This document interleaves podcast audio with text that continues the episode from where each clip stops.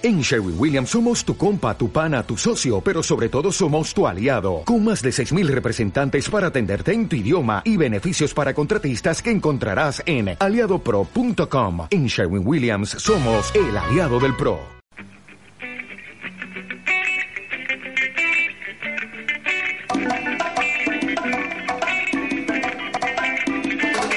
Abrazado a la radio el domingo se ve plantar algo que va pintando algo que me Quiero a los cuatro los pingos en la cancha, mundo de gritar, yo voy por la revancha.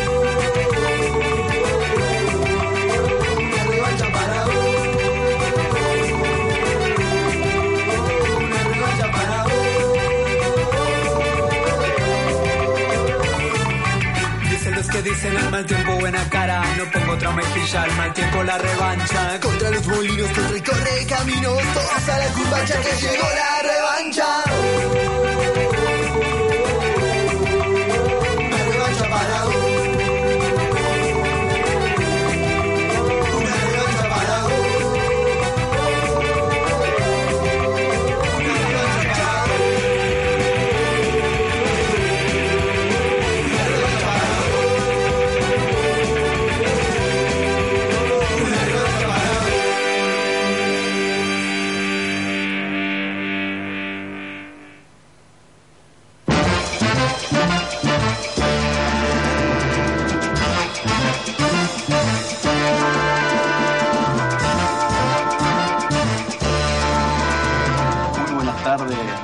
Buenas tardes, oyentes. Tenemos frío.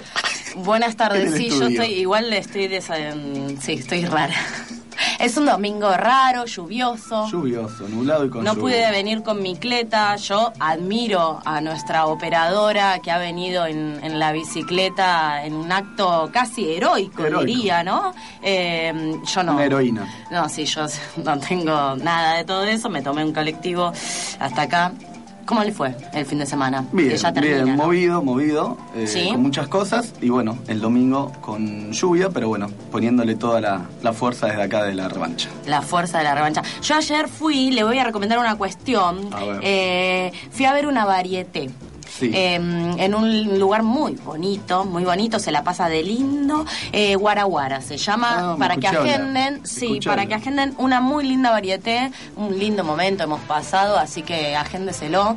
Creo que está mm, una vez por mes la varieté, después hay que averiguar ahí, pero si googlean, Hoy yo todo, todo lo resuelvo con Google, ¿no? Está Está- un, día se- un día no anda Google y estamos todos chocándonos. Sí, sí, me he googleado a mí, he googleado cualquier cosa. Ah, se ha buscado. Eso fue. Sí, o cómo se llama el tipo de pelo corto que actuó en la serie donde estaba la rubia. He llegado a poner cosas así y hay y cuatro aparece. tipos que responden, ¿viste? No, y además Y, se- y discuten entre ellos, ¿no? Yahoo respuestas. Eh, no, yo googleo. a- el- el Internet a mí me ayuda mucho, sobre todo en momentos en donde mm, necesito mucha información, entonces eh, me rápido, así se busca. Claro, pone cuánto pongo el pollo, cuándo lo hago con obvio, papa a la obvio. noche. Todas las recetas mías fueron googleadas antes, previamente. Está bueno, te te- en YouTube también te lo muestran cómo Claro, lo después hacen. el problema es que uno tiene determinadas obsesiones y no me basta con abrir una sola ventana, entonces abro cinco ventanas de cinco gallegos diferentes que me explican cómo cambiar el cuerito, por ejemplo, Y ¿no? Ya ahora no lo a hago más. le haces caso. Claro, sí, sí. Una vez terminé con un taladro en el bidet, una situación un poco compleja, pero Es complicado. ¿Te ayuda Internet? No para todo. Hay momentos que hay problemas hay en la vida cotidiana. claro, hay momentos, por eso te traje algo acá. Mirá hay momentos mirá que uno necesita bajar un cambio, ¿no? Uno tiene la vida es Relajarse, problemas, ¿no? La Exacto. vida sin problemas es matar el. Meditación y budismo moderno. Meditación Yo lo agarré y budismo moderno. Sí, yo pensé que vi la palabra en realidad, vi la palabra budí y dije budín y me Sí. lo traje, el panfletito. Eh, no, No, no era comida, no era una no era comida, es budismo moderno y meditación. Y yo dije, Buda con una iPad, más o menos. sí, no sé qué será, pero dice, la persona que realiza directamente la vacuidad disfruta de paz y felicidad día y noche. Va Yo no googleá, va cuidar. Sí, googleé vacuidad también, porque uno, eh, no, ya sabemos, vivir en esta sociedad eh, estresa Sí, mucho. complica. Eh, complica, termina como mal, como uno, ¿no? Como haciendo programas de radio y esas cuestiones. Entonces, Llega los domingos con ganas de, de estallar. claro, yo empecé meditación. Yo a, a veces Mm, Eh, claro, sí, no me sirvió para nada. Yo Estallo siempre le igual. al dedo que hay que agarrar con el pulgar. ¿Vos qué haces cuando estás a punto así de estallar? Eh, tengo algunos temas musicales que. Esto es bastante loco. Tengo algunos temas musicales que me levantan el ánimo. Por ejemplo, ya nadie va a escuchar tu remera de los redondos. Ajá. Cuando estoy así muy mal, pongo ese tema que habla sobre el estado de ánimo y me levanta. Pero, no, no, hay algo que no comprendo. Pero levantar el ánimo no es la misma situación de estar por estallar. Sí. Y, pero Estallar te es- ayuda a ver el problema de diferente manera. Ajá. Ah, bueno, podemos llamar al indio y decírselo, ¿no? Que Sí, está ayudando. Siempre llamo y no me atiende. No sé si Sí. tengo el mismo número que tenía antes, pero es como que te ayuda a relajarte y ver el problema. Y no estallar, ¿no? Porque una posibilidad. Ah, no, a mí es- me encanta estallar, me di cuenta.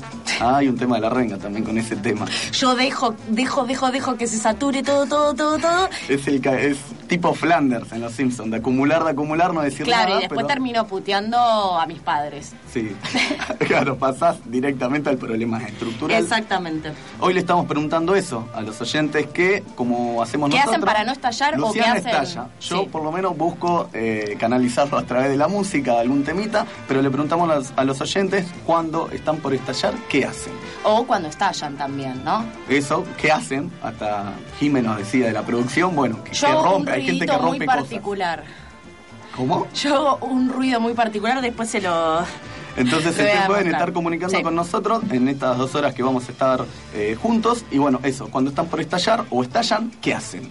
Nos pueden responder a nuestro Facebook, La Revancha Programa. Sí. Eh, nos pueden llamar por teléfono 4864-0489. 4866 1095. Le acerqué el cartelito porque Sí. vi que no... Que no El bochito aquí le estamos diciendo, toquetealo, no hay problema, que Sí, lo tenemos sí, ahí cuidando O siempre en los Twitter, teléfonos. tenemos Arroba Twitter. revancha radio. Exactamente, nos pueden buscar por ahí. Y como fue un suceso la semana pasada con las entradas para la Feria del Libro, hoy lo volvemos a repetir. Tenemos tenemos dos pares de entradas para ir a la Feria del Libro. Entonces nos contestan la pregunta sobre qué haces cuando estallás o cuando estás por estallar. Aprovechen, aprovechen porque ya se termina la Feria del Libro, es hasta el 12 de mayo, acérquense.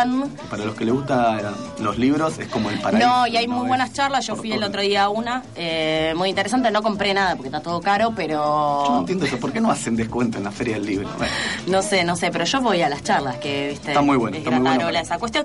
Bueno, eh, muchas cosas para el día de hoy. Eh, esto de relajar y no estallar no me estaría funcionando a mí. Información para no estallar.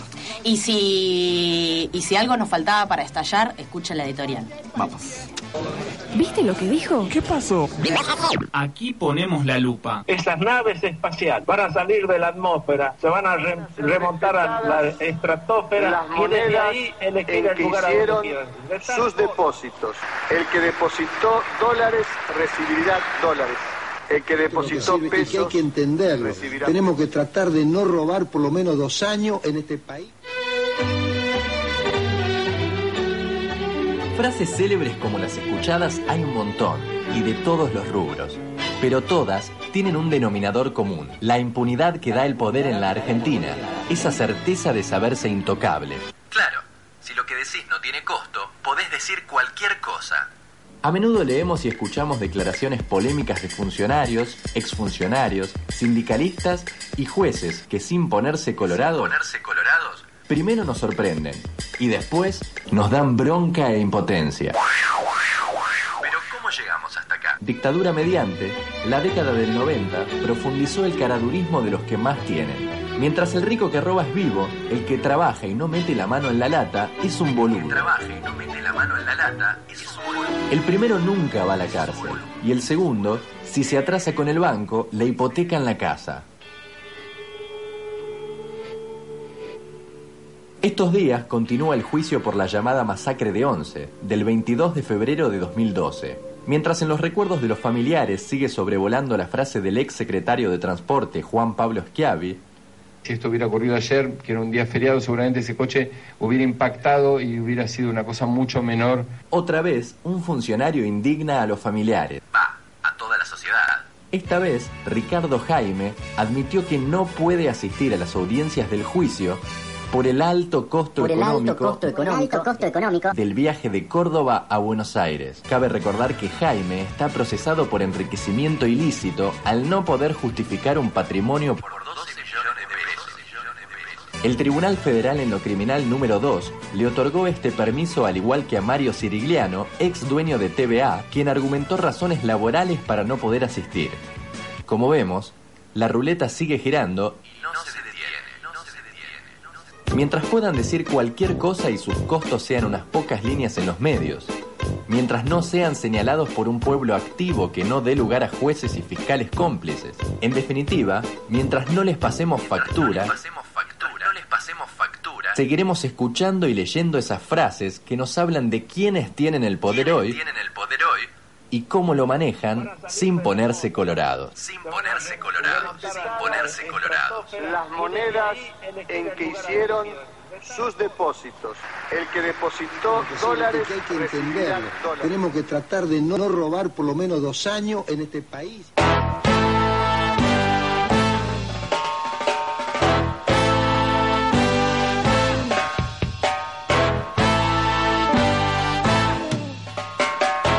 Está lleno, ya está. Estoy más tranquila ahora, estoy más... Bien. Escuchaste, ¿no? El ruidito que hago cuando estallo. Vinieron a preguntar los vecinos de al lado si el grito era de acá de la radio La Tribu. Sí, sí, es una costumbre mía que ya, que ya tengo. Pero bueno, ¿qué va a haber en este programa largo y tendido que tenemos para hoy? Vamos a tener eh, acá enseguida la columna de política sobre todo lo que es esto que se empieza a encarrilar el tema de la discusión en- de cara al 2015 y qué hace el kirchnerismo eh, con eso, que se va acelerando ese proceso. Sí, ahí apareció Macri, las reuniones con Cristina en Olivos. Hay teléfonos por todos lados. Sí. Después no sabe, eh, Macri no termina de entender si le conviene que Cristina lo haya dicho o que no. Después lo vamos Suena a el ver. teléfono y no sabe si atender o no atender. Exactamente. Tenemos mitomanólogos también que van a estar eh, viniendo al estudio. La ciencia, la soberbia de la ciencia. La soberbia de la ciencia, por ahí tienen alguna receta para que uno no estalle o que estalle de maneras productivas, digamos, ¿no? Y también cultura, que a veces para estallar también a veces está bueno. Yo dije eso del tema, de refugiarse en algún tema, de escuchar y tranquilizarse. Vamos a tener el espacio cultural en la revancha. Y después el picadito de noticias. Las otras noticias, las que no, no aparecen, vamos a estar pasando por ahí. Mucho para una primera hora. Nos vamos igual un ratito. Eh, para nuestro musicalizador, nos vamos con las pelotas Nunca te jugaste. Muy buen tema.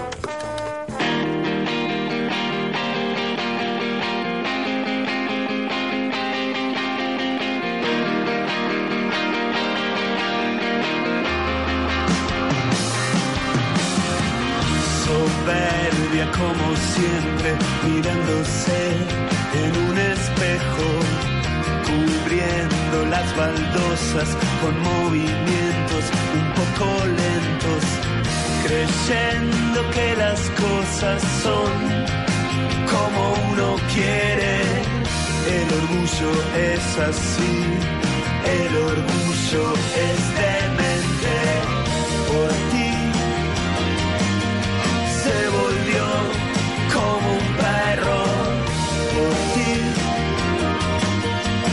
nunca te jugaste nada por ti, se volvió como un perro por ti, que nunca te jugaste nada.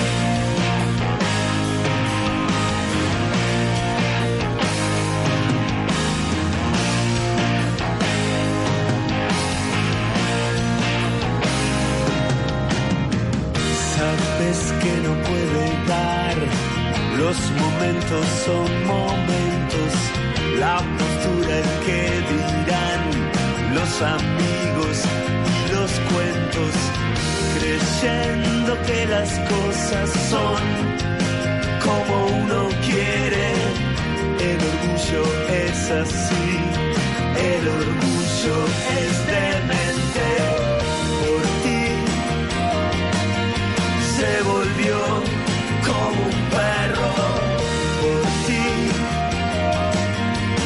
Fíjate, jugaste nada por ti. Se volvió como un perro por ti. Que nunca te jugaste nada. Nada.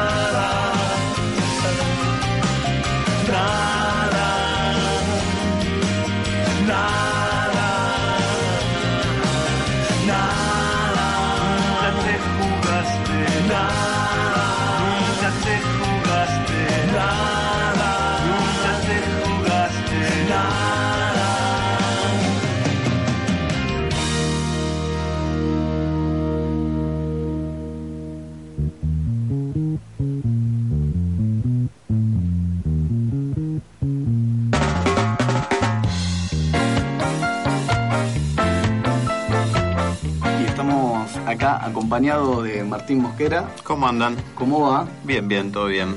Acá. Te preguntamos, Le cuando, un mate, mientras, si mientras se un mate, que ya está mejor la co-conductora por suerte. Me están drogando, Estás por estallar. decir. Ahora, bueno, con el matecito está un poco mejor. Te preguntamos, como le estamos haciendo a todos los oyentes, cuando estás por estallar, Martín, ¿qué haces? Cuando estoy por estallar. Ah, bueno, ahí, para situaciones límites hay algo no muy recomendable que es el ribo, el Valium. Ah, eh, bueno.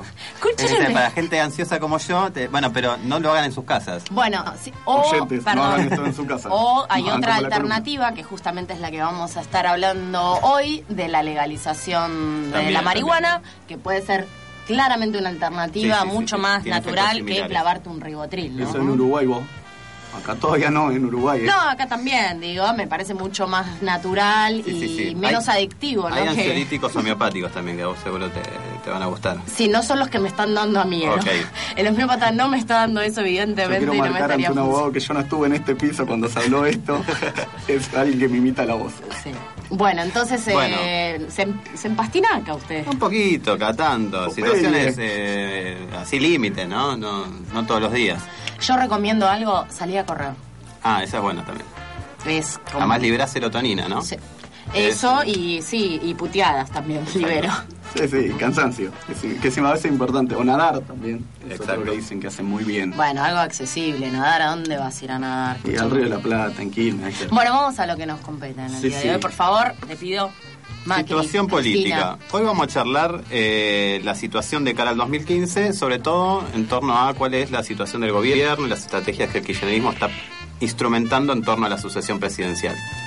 El dato que organiza la cuestión de la carrera hacia el 2015 es, aunque sea obvio, el hecho de que la fuerza central de todo este periodo político y que está todavía en el centro de la escena, que es obviamente kirchnerismo, no tiene reelección ni tiene un candidato heredero natural. Digamos, eso es lo que organiza y en torno a cómo se dirima esta cuestión es que se va a resolver las características del ciclo que se viene. ¿Qué es lo que quiere Cristina o qué querría cualquier eh, dirigente en su situación? Ceder el gobierno, porque es inevitable, pero con ciertas cuotas de poder que le permitan, en la mejor de las hipótesis, sobrevivir en la situación, en el- la coyuntura política y en la mejor, mejor de las hipótesis, tener una, algún tipo de chance de volver al gobierno al estilo Bachelet en Chile, pero en la de mínima es garantizar eh, no entrar en conflictos judiciales, ¿no? Recordemos que un, un gobierno que se va es un gobierno que puede eventualmente tener que enfrentarse a situaciones judiciales, como fue Menem, en algún- tuvo, no sé si recordamos, brevemente estuvo preso Menem. Sí. Es difícil que... Leyendo las, obras completas de... Exacto. de o las novelas de Borges, O ¿no? novelas de Borges. la pegaba, la- Carlos. Eh, bueno... y- Igual, perdón, no le fue tan mal. No, no le fue tan mal, fue que- muy breve, está en un country, ¿no? En una quinta, Suelen bueno. ser cárceles amplias. Claro, claro. Pero supongamos que eh, ningún dirigente quiere eso igual en cualquier caso. Como mínima, decís vos. De mínima evitar las situaciones... Un de- traspaso tranquilo. Exacto.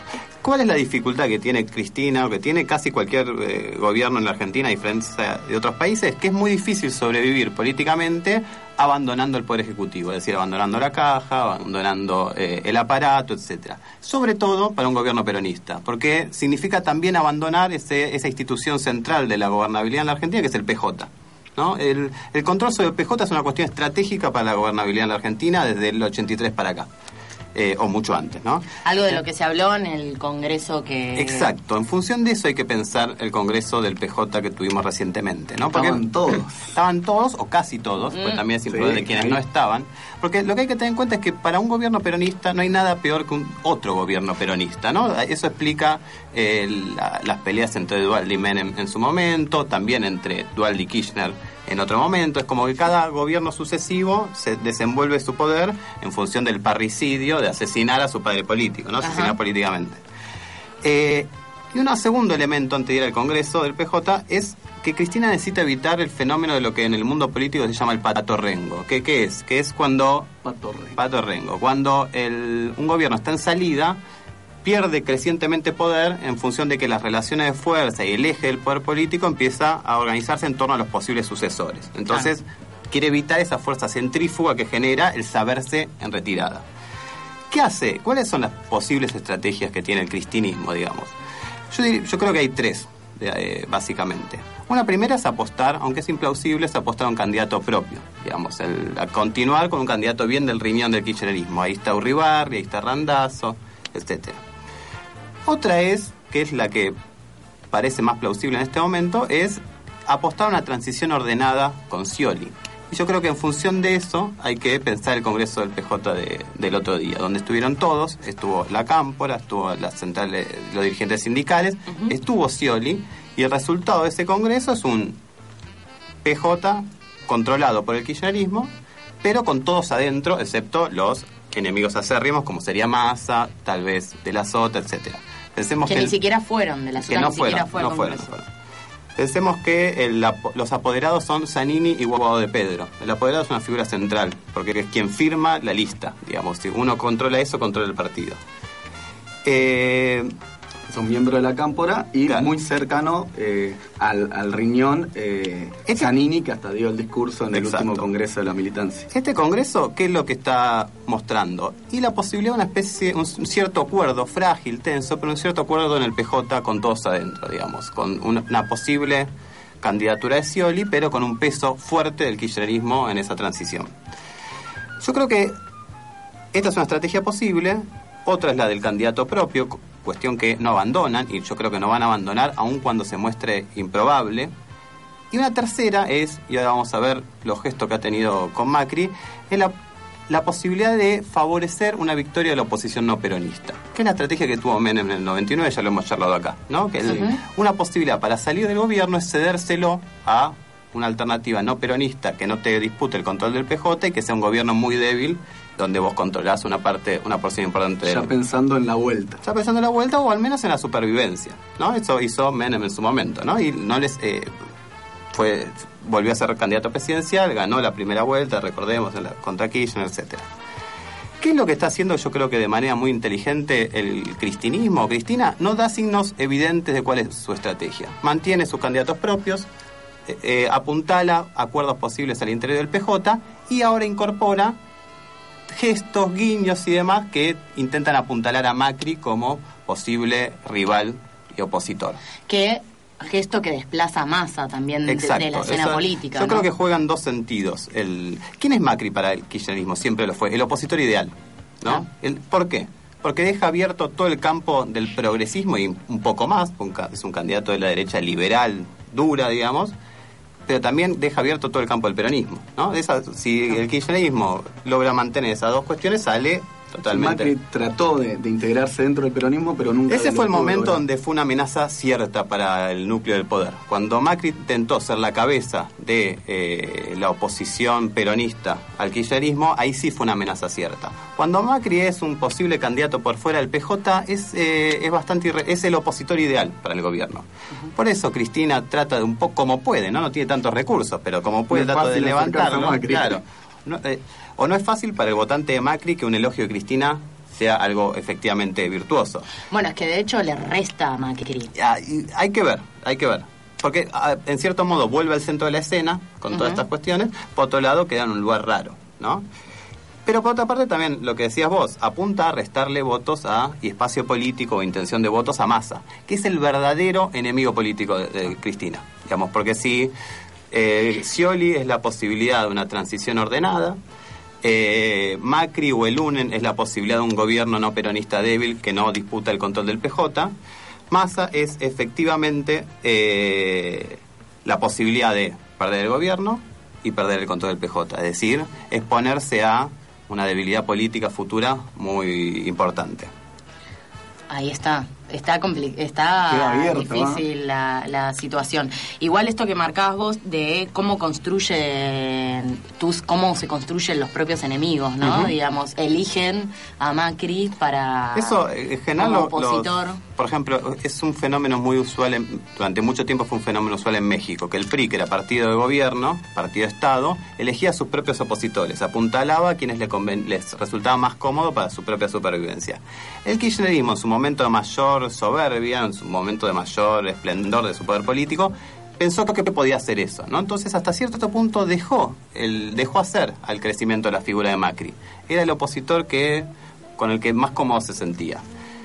Ahora, eh, eh, fijémonos que eh, trascendió una frase de Cristina donde dice o es un candidato o llevamos un candidato propio o que gane Macri. Digamos, algunos portales eh, levantaron esa frase que expresa esa estrategia posible, ¿no? Perdón, y frente a eso, vos decís que va a haber un- las filas se van a cerrar tras un Macri, un Scioli, por digo, dentro de lo que es El, no, el kirchnerismo, el- lo que podría hacer con Macri es dejarlo ganar, no cerrar, obviamente. Supongamos ir con un candidato propio que mantenga las banderas bien desplegadas y perder con... Es improbable igual. Yo creo que la estrategia real de Cristina no es tanto esa, no es tanto el candidato propio, sino es mantener muchas hipótesis de resolución posibles, porque eso los mantiene en el eje, en el centro de la situación política. Y la otra posibilidad de Scioli, la interna del kirchnerismo toleraría Bueno, ese es el- uno de los datos fuertes. En principio, la hipótesis de Scioli supone mucho riesgo, supone eh, exponer a, a Cristina a, la- a que le suceda lo que le sucedió a Dualde en su momento, porque, insistimos, no es fácil ceder el gobierno, ceder el control del, del partido y sobrevivir políticamente. Eh, pero a su vez hay que ver cómo reacciona su tropa propia, porque el, pero pensemos que varios de los referentes del cristianismo duro empiezan a relativizar ya sus críticas a hace hace un año no el el exactamente el cuervo Larroque decía eh, si Scioli es el candidato yo me incendio en el medio de la Plaza de Mayo y ahora dice no es nuestro candidato es decir es un candidato posible dentro de la interna o hay carpa de los veteranos, entonces el fuego podría exacto, ser complicado. exacto. Relativizan. Ricardo Foster, una figura de carta abierta, de la intelectualidad progresista y demás, dijo, Scioli se ganó el derecho a, eh, a intervenir en una interna y demás. Está más rubio, Scioli. Claro, claro. Efectivamente hay una eh, desdemonización de Scioli porque es posible que no le quede otra al gobierno. Pero bueno, puede ir a un acuerdo eh, favorable, supongamos, ponerle un vicepresidente, ponerle el gobernador de la provincia de Buenos Aires y eventualmente tener el margen para delimitarse políticamente a futuro. carrera 2015, Scioli, Macri, Cristina. Cómo se van moviendo las piezas, ¿eh? Domingo a domingo vemos cómo el caballito va por acá, la torre va por acá. Exactamente. Muchas gracias, Martín Gracias a Mosquera, ustedes. por su visita. No hay Y no estalle, ¿eh? No, no, no, no. en- Le en tengo unas pastilla. pastillas para eso. A la vuelta, mitomanólogos dicen que vinieron con serrucho en la mano. Nos echan. Pedimos Hoy nos respeto, echan. pedimos respeto, nada más. El coyote siempre lo siguió y nunca lo pudo alcanzar. Nosotros siempre lo bancamos. La revancha.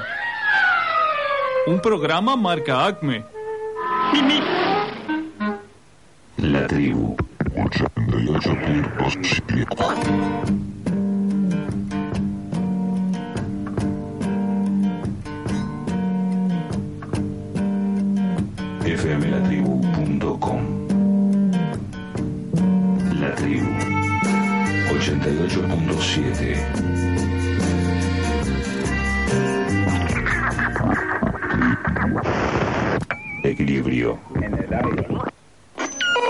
Espacio Publicitario. Inés Lamas. Tu asesora productora de seguros. 4522-6803.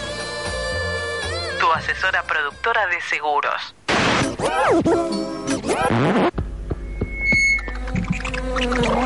Durante décadas, un raro insecto ha picado a los músicos del rock. Millones de glóbulos de distorsión, acordes y descontrol quedaron en las arcas del bicho reactor. Hoy vuelve al aire para darte una sobredosis de furioso rock and roll.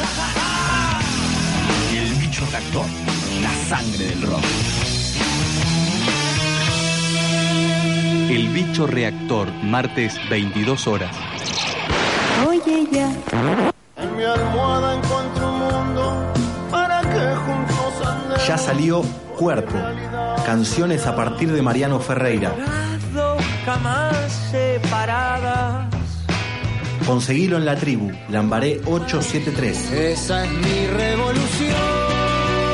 Producen Calican Records, Correpi, La Tribu, Que se esparza en el viento el amor que llevo dentro. Cuerpo.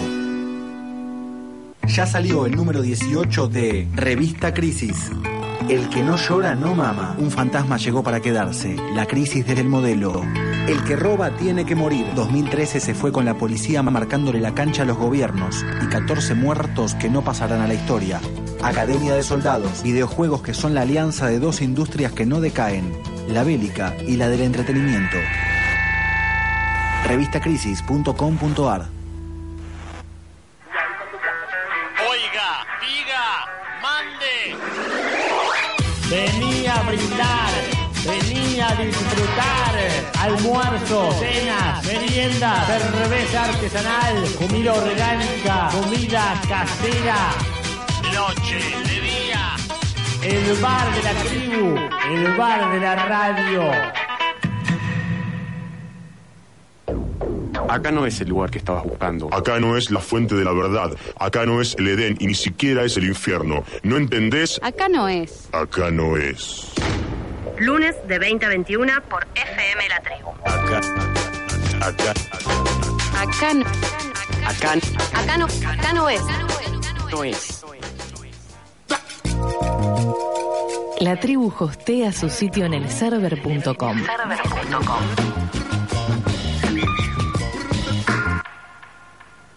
El server.com.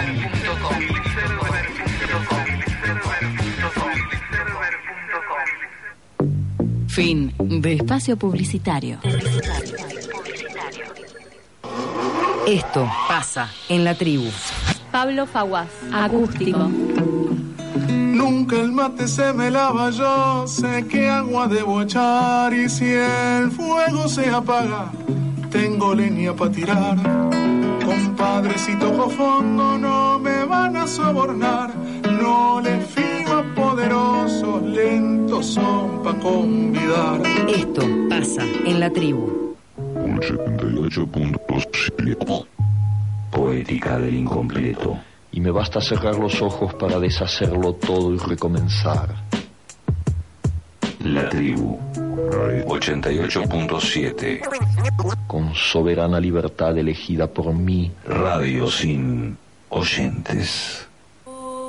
En un mundo colmado de incertidumbres, las certezas de la vida cotidiana se desvanecen, se desvanecen. Dos expertos, el licenciado Fabricio Cortinas y la doctora Estela Dominic, de la Fundación Argentina de Mitomanología Aplicada, vienen a dar respuestas.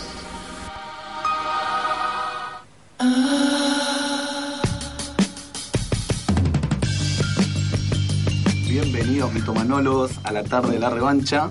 ¿Cómo andan? Qué blanquitos que tienen siempre los guardapolvos.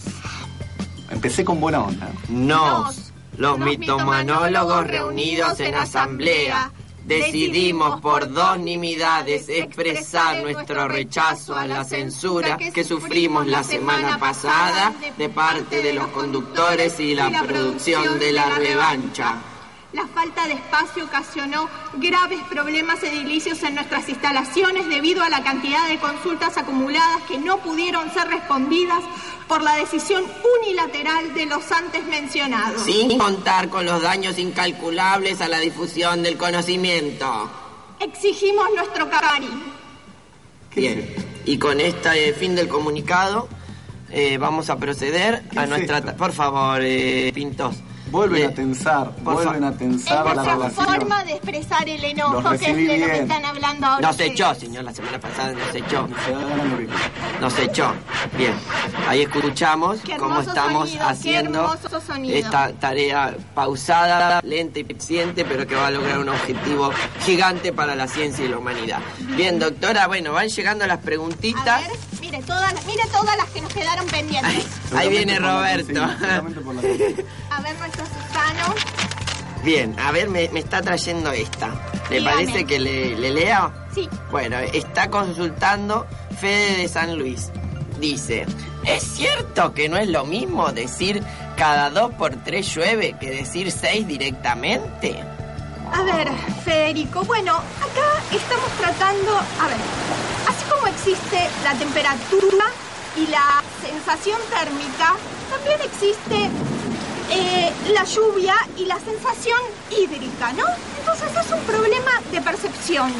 Si uno dice 2 por 3 llueve, Llueve. es como una cosa que, bueno, llueve, llueve, llueve. Si decimos que es directamente 6, es una inundación enorme que cae. Claro, Escuchemos. sí, Es escuchemos. una inundación así. Entonces la persona siente que se le inunda la casa, se le inunda todo, especialmente los acuarianos, ¿no? Entonces, Claro, a partir de la psicología y la matemática, unidas por la mitomanología, Sí, sí. logramos sosegar esas angustias del ser humano en relación a la lluvia. Entonces, no es lo mismo decir 2 por 3 que 6. No, no, perfecto. Y, hay- y, y también podemos recomendar a la gente que, ay, ay, claro, cuando empieza a gotear, ese es Vaya el momento, ese vaya a buscar el balde y cante un temita muy famoso que sirve mucho también con esto de las macumas, de, de ojalá que llueva y que crezca el cucumelo, Sí. que es dos y dos son cuatro, cuatro y dos son seis. Porque es mucho mejor decir 2 y 2 son 4, 4 y 2 6 que 2 por 3. Porque sabe que, bueno, lo que explicó usted, ¿no? La doctora Estela tiene mucho conocimiento en matemática, lógica y todo tipo de, de ciencias duras, ¿no? Y, y blandas y también semi, semi masticables. Sí. Bien. Eh, por otro lado, queremos invitar a la gente que, eh, por favor, haga sus preguntas porque, sinceramente, esto que acá tienden a llamar consigna nos parece completamente banal, Inútil. inútil. Eh, la gente cuando... eh, Me encanta Ay, el se sonido. ¿En fama miden a su barrio ustedes? nosotros... Nosotros Ah, medimos todo. que- Tomá, tomá, Nosotros- ¿cómo te entró? ¿Cómo le entró ahí la pregunta? Ay, pero encima es machista, por favor. Los Bien. institutos de, de fama sobre género van a tomar cartas Sí, sobre el asunto. A los dos le digo, a hombre y a mujeres. Bueno, perfecto. Está bien. Bueno, esperamos que Es manden, esperamos que nos manden más preguntitas. Por favor, dejamos de lado los agravios de acá de, de Pintos, machista Pintos, y seguimos con nuestro segmento solamente en un ratito. Los vamos a- Claro, es cierto que recuerden eso al Facebook de la revancha. Bueno, gracias. Adiós. gracias Roberto por aplaudir. El único que aplaude. Noticias. Llegó un comunicado que ya está la orden de desalojo. Otras. Queremos la urbanización, lo que se votó. Noticias otras. Tema del, em- del empleo y del trabajo minero. Otras noticias. Mira, el Estado nos niega hace más de 20 años. Las otras noticias. En la revancha. Alteração em nossa programação.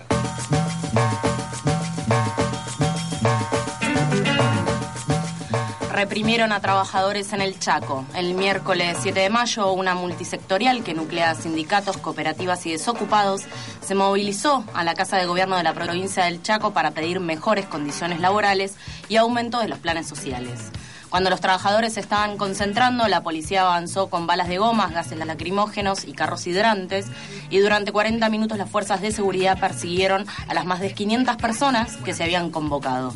La CTA chaqueña y dirigentes de la Federación de Sindicatos de Trabajadores de la Educación del Chaco, CITECH, denunciaron que la policía se encargó de destrozar autos y vidrieras para después iniciarles causas a los detenidos. El objetivo de la marcha era reclamarle al gobierno provincial por distintos temas que afectan a los trabajadores, a los cooperativistas y a los desocupados. En el caso de las cooperativas de vivienda pedían aumento de salarios igual a la canasta familiar y también reclamaban el aumento del plan Argentina Trabaja que hace dos años no se modifica. Por parte del gobierno hubo una oferta de aumento salarial del 25%, pero en cuotas, y la última se estaría cobrando recién en marzo del 2015. Por eso fue rechazado por los gremios de estatales y docentes, pero el gobierno igualmente le decretó el aumento sin respetar las paritarias. Recordemos que el gobernador actual del Chaco es Juan Basilev Ivanov. Eh, él es el sucesor del jefe de gobierno, jefe de gabinete Capitanich, y, que no es la primera vez que reprime a trabajadores. Ya el 11 de febrero de este año, la gestión de Ivanov también había reprimido una manifestación de organizaciones y movimientos de trabajadores que estaban realizando cortes en las calles de resistencia reclamando justamente eh, por el ajuste salarial que están sufriendo los trabajadores. Vamos a escuchar a Eduardo Migno, el secretario general de la Federación de CITECH y dirigente de la Federación Nacional Docente. Está claro que absolutamente quien tiene que pagar para ese para el gobierno, el gobierno provincial, el que tiene que pagar la crisis son los trabajadores ocupados y desocupados. Esa es la política en general. A partir de ahí surgen las distintas actividades, como eso, la manifestación que fue ayer, digamos, bueno, con palo parece que se van a solucionar.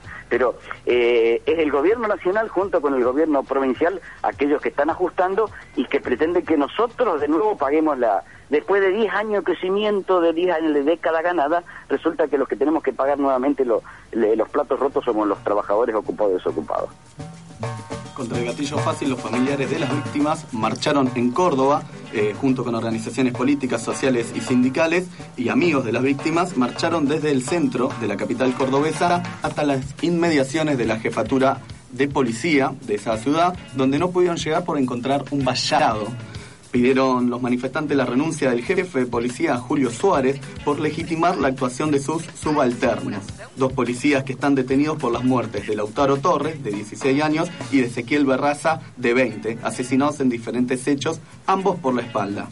Suárez aseguró que los muertos eran jóvenes delincuentes y que todo delincuente que delinca armado debe saber que va a terminar muerto.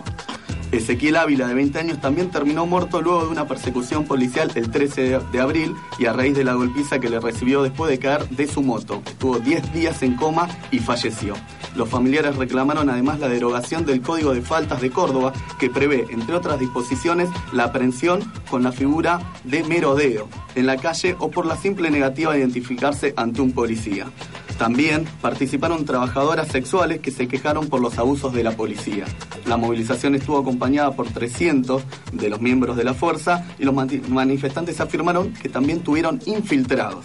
Criticaron el régimen de tolerancia cero que impulsa el gobierno de José Manuel de la Sota. Escuchamos a Esteban Díaz, integrante del Frente Organizado contra el Código de Faltas de Córdoba, FECOF en el último mes en Córdoba hubo tres casos que se tomaron bastante repercusión, digamos. El asesinato de Lautaro Torres, que es el hijo de una trabajadora sexual que venía, ella había salido de las redes de trata, que tenían complicidad con la policía y ella venía denunciando la complicidad de la policía con las redes de trata y a partir de que de eso la policía la amenaza de que, de que la van a matar a ella a toda la familia y finalmente la policía dice que el chico había intentado robarle a un policía civil, el chico aparece muerto con tres o cuatro balazos por la espalda. Y el otro caso es el caso de Ezequiel Barras, que era un chico de Villa Nuevo que también, como es en una situación bastante dudosa, digamos, aparece muerto, golpeado, atado, y a partir de la movilización de esta familia y de algunas organizaciones que gesta esta marcha, digamos, más que nada en estos tres casos, digamos, enfocando en estos tres casos y con la participación de, esta familia y de varias familias más, pero sí marcando siempre que el gatillo fácil nosotros no lo entendemos como un abuso policial, sino como una política sistemática del Estado, digamos.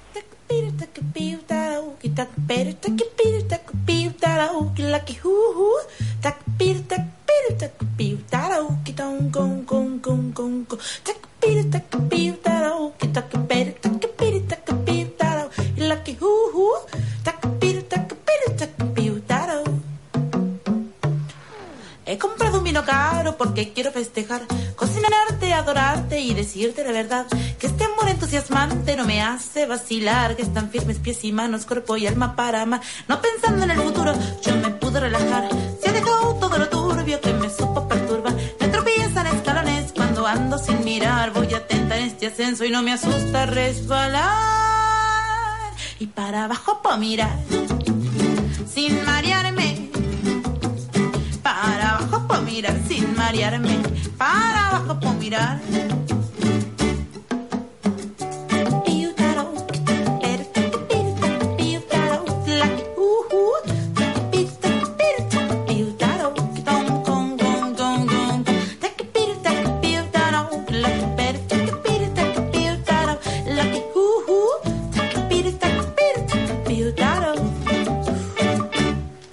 Al sol puede sofocar, a la luna serenar, este amor hace desastres, catastrófico ni más. Que al sol puede sofocar, a la luna serenar, este amor hace desastres, catastrófico ni más. Que al sol puede sofocar, a la luna serenar. Este amor hace desastres, catastrófico ni más. El sol puede sofocar, a la luna serenar y a la tierra, y a la tierra. Y para abajo puedo mirar sin marearme, sin marearme.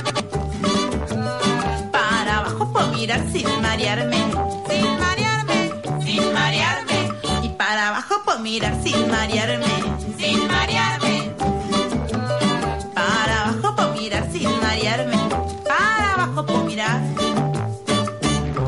Este amor se va elevando, va al espacio sideral. Baila cumbia en las estrellas y en la tierra baila un vals. Atraviesa piedra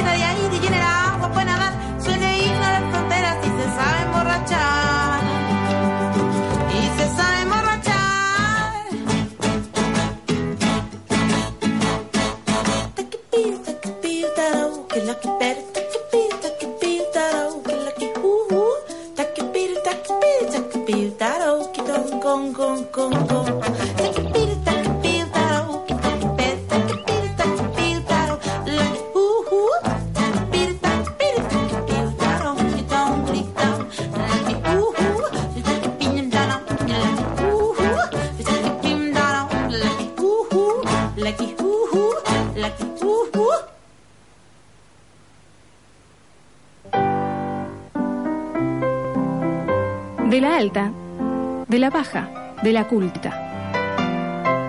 La masiva, la popular. Vimos, leímos, escuchamos, te contamos. Una que nos gusta.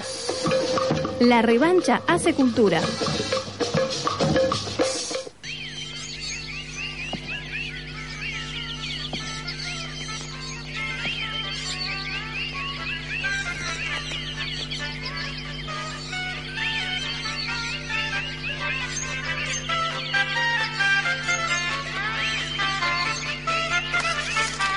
Acá estamos con ritmo circense en este domingo gris, feo, horrible y para estallar, lo he dicho. Pero nosotros le, le ponemos la otra mejilla. Acá hay 36 personas haciendo malabares en este momento. Buenas tardes, señor Claudio. Bu- buenas tardes. ¿Cómo le va, señorita? Eh, me va bien, digamos, me, me dieron acá algo para continuar el programa, me drogaron, lo Ah. voy a decir así. Bueno, está bien. Bueno, sucede, lo han hecho con otro tipo de, especies. Tanto amenacé con estallar que me drogaron definitivamente. ¿Usted cómo, qué, qué hace para no estallar o cuando estalla? No, en realidad lo que hago para no estallar, música. Ayer me di cuenta. Otro más. Claro, pero ayer superé un poco el límite porque ya el volumen estaba como al máximo y dije, no, quiero más fuerte. Entonces, auriculares. Y me calcé. Pero te, es ¿Qué simpático. música? Y ayer estaba mucho con Cerati. Mira, me agarro. Extraño, no soy de escuchar Cerati. Yo estallo si escucho Cerati, creo igual. Pobre. eh, vamos, Gustavo, eh, fuerza. Fuerza acá desde toda la revancha. Un, un besito para Gustavo. Mucho Marilyn Manson me gusta. Me gusta Marilyn Manson también. Marilyn, Marilyn Manson, ¿qué Marilyn Manson. tiene? Por Es, favor. es un secreto, es un secreto. Una cosa terrible. Marilyn Manson, la canción de Matrix, chicos, la versión en vivo, alucinante esa canción. ¿Vas caminando escuchando eso? O te voy a tirar una polémica. Esta baja el nivel eh, pendejo de babasónicos en vivo. Listo. Ah, bueno. Bueno, eh, vamos a lo que La nos compete. El día que acaba- tengamos una- un programa de música, hablamos de música. La pubertad me acaba de, de comer por dentro. Sí. Eh, bien, como siempre, una de cal, una de arena. La idea de hoy es poder no enfrentar, sino comentar dos festivales que van a estar sucediendo exactamente los mismos días, del 15 al 25 de mayo, casi, casi a propósito. Ajá.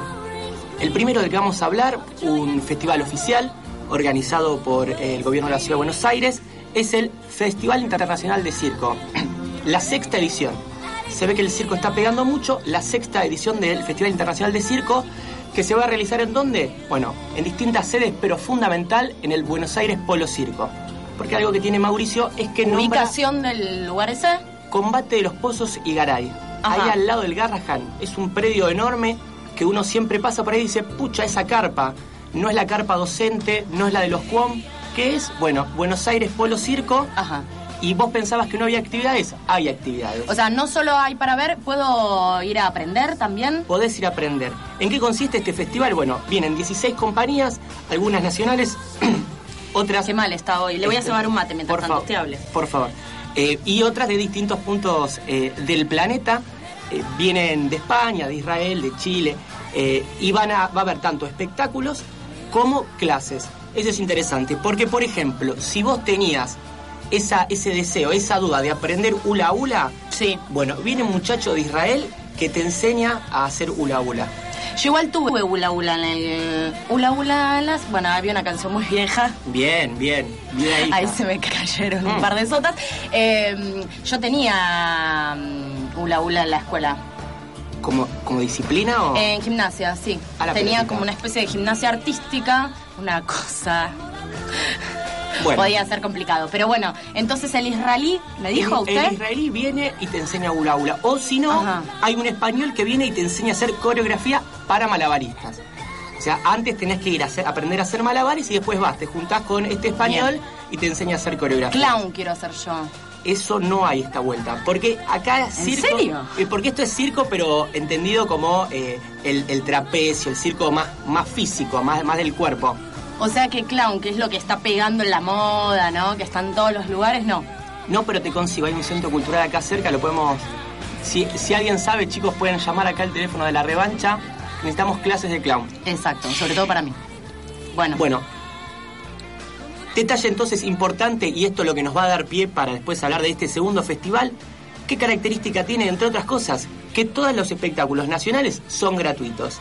Ajá. Ahora bien, si querés venir a ir a ver al israelí, al español o al chileno, que encima lo tenés bastante de cerca, bueno, ahí sí hay que pagar una entrada que está saliendo 60 pesos. O sea que el gobierno de Macri no, no le pagó a ellos, le paga a uno cuando va a ver. bueno, exactamente. Eso es un poco. De hecho, si querés comprar las entradas, tenés que entrar a tuentrada.com, como si estuvieses yendo al ¿Pero ¿Es privado o es del gobierno de la ciudad? Bueno, ese es el, el- el pequeño matiz eh, que le tenemos que agregar a este festival, que organiza el gobierno de la Ciudad de Buenos Aires, pero que sin embargo tiene actividades que son gratuitas, a las que podemos acceder todos, y algunas a las que hay que ponerse con una pequeña entrada. Fecha me dijo, ¿cómo era? Del 15 al 25 de mayo. Bien, me lo voy a en- anotar. Exactamente. 15 al 25. En, o sea, si querés ver bien el cronograma, entrada a la agenda del gobierno de la ciudad, ahí está todo detallado en un PDF hermoso, tiene buenas descripciones de las obras, hay algunas que son sumamente interesantes o por lo menos parecen muy atractivas. Mm, Yo me quedé muy enganchado con, con una justamente de, de- un grupo israelí, una compañía israelí, donde de alguna manera recrean eh, cierto sentido de la inmigración y están adentro como de un cubo. Son como cinco personas adentro de un cubo que se van moviendo. Me pareció maravilloso. Después hay otra que es un muchacho con 14 hula hula. Esa no me generó tanta inquietud. ¿Cómo que no? ¡Es la mejor! Para mí mucho hula hula. Hay un límite al hula hula. Pero bueno, lo podemos discutir en otro momento. Ahora bien, ¿qué va a estar pasando del 15 al 25 de mayo? Otra cuestión, el Bafisu.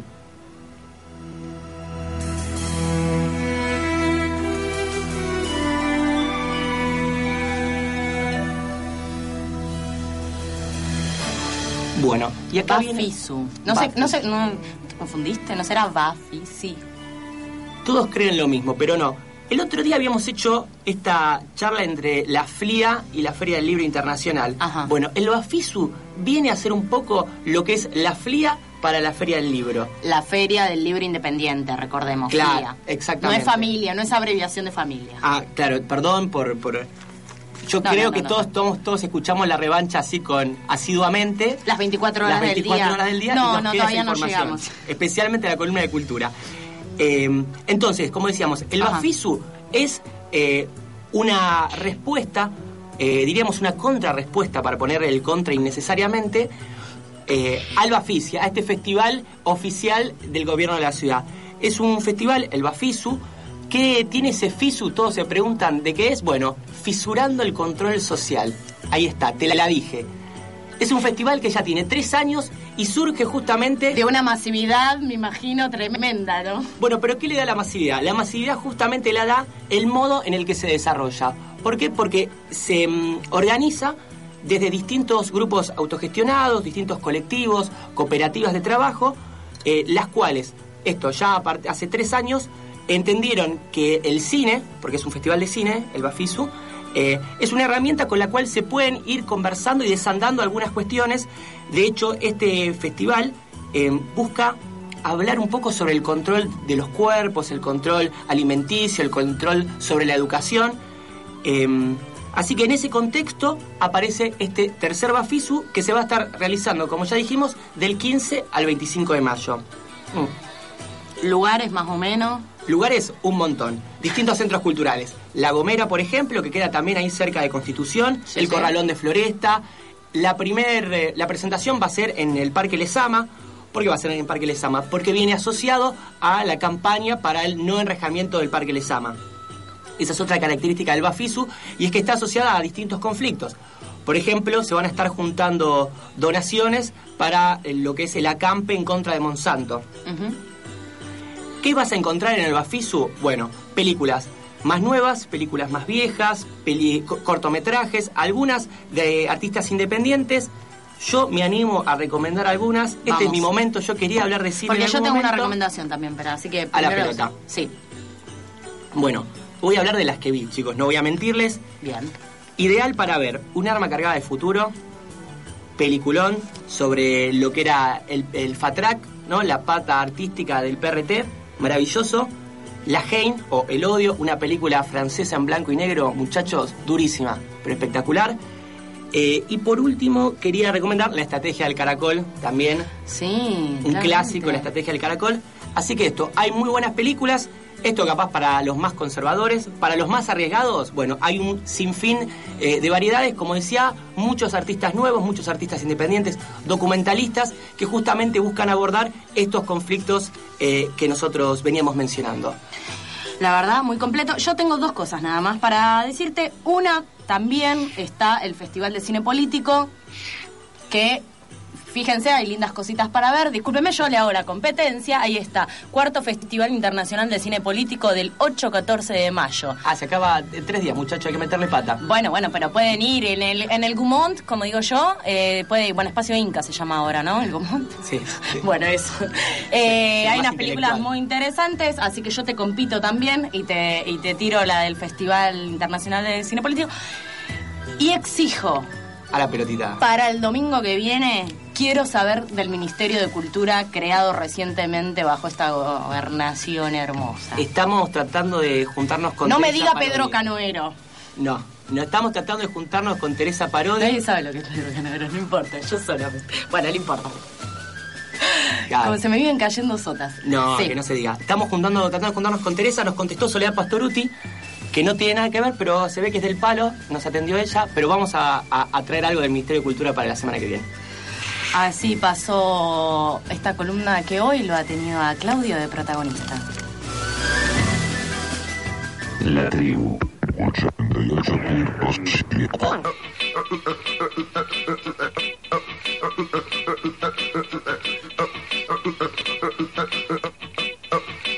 fmlatribu.com La tribu 88.7